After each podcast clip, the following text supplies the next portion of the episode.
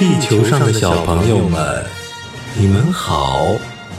我是来自于 X 星球的愿爸爸，我正在进行一场伟大的环宇宙旅行，可是我的飞船却出现了故障，让我不得不降落在地球，无法回家了。为了能修好飞船。愿爸爸需要一组超级宇宙密码，而这些密码就隐藏在地球上的英语故事里。小朋友们愿意帮助愿爸爸找到这些密码，修好飞船吗？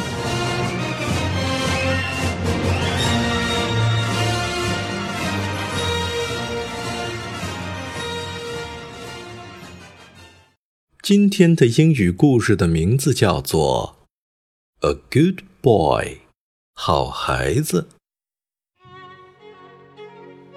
Little Robert asked his mother for two cents. What did you do with the money I gave you yesterday?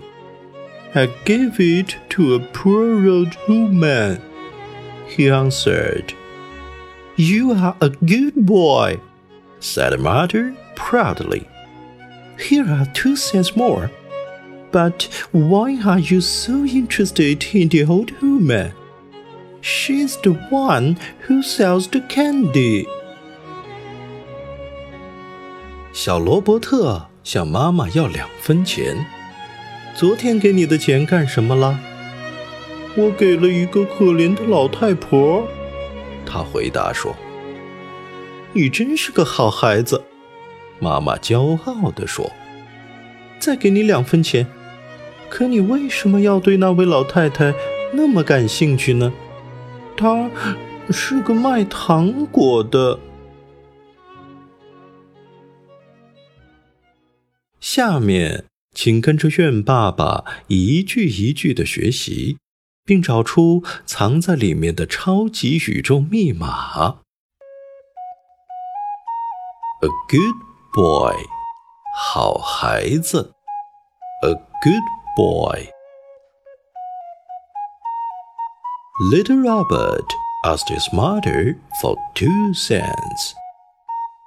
小罗伯特向妈妈要两分钱。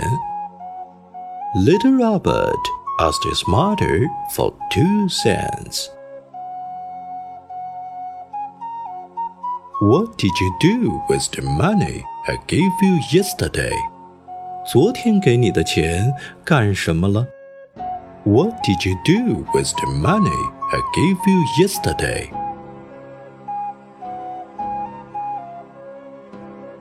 I gave it to a poor old woman, he answered.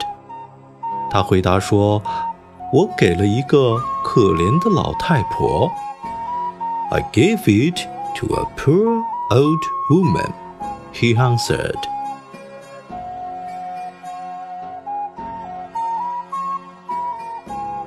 You are a good boy, said mother proudly.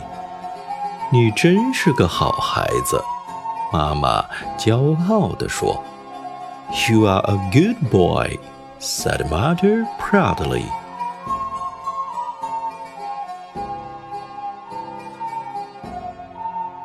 Here are two cents more. 再给你两分钱。Here are two cents more.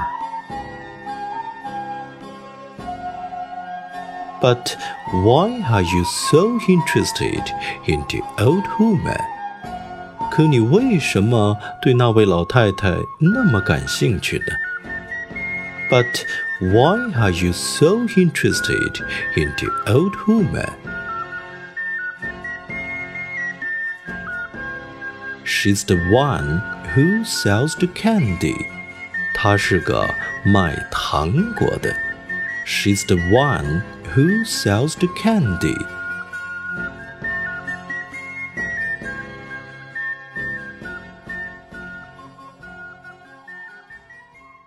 嗯，你又猜对了。今天的超级宇宙密码就是单词 candy。C A N D Y，candy，糖果。我想要糖果，我就会说 I want candy，或者 Daddy Yuan want candy。如果你想要糖果，你会怎么说呢？小朋友们，快帮愿爸爸记住这个密码吧。下面再完整的听一遍这个英语故事。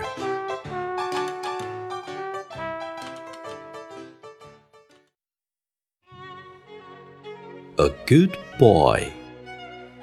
Little Robert asked his mother for two cents. What did you do with the money I gave you yesterday? I gave it to a poor old woman, he answered. You are a good boy, said Mother proudly. Here are two cents more. But why are you so interested in the old woman? She's the one who sells the candy. 小朋友们，谢谢你们帮助苑爸爸找到了今天的超级宇宙密码，让我们明天见吧。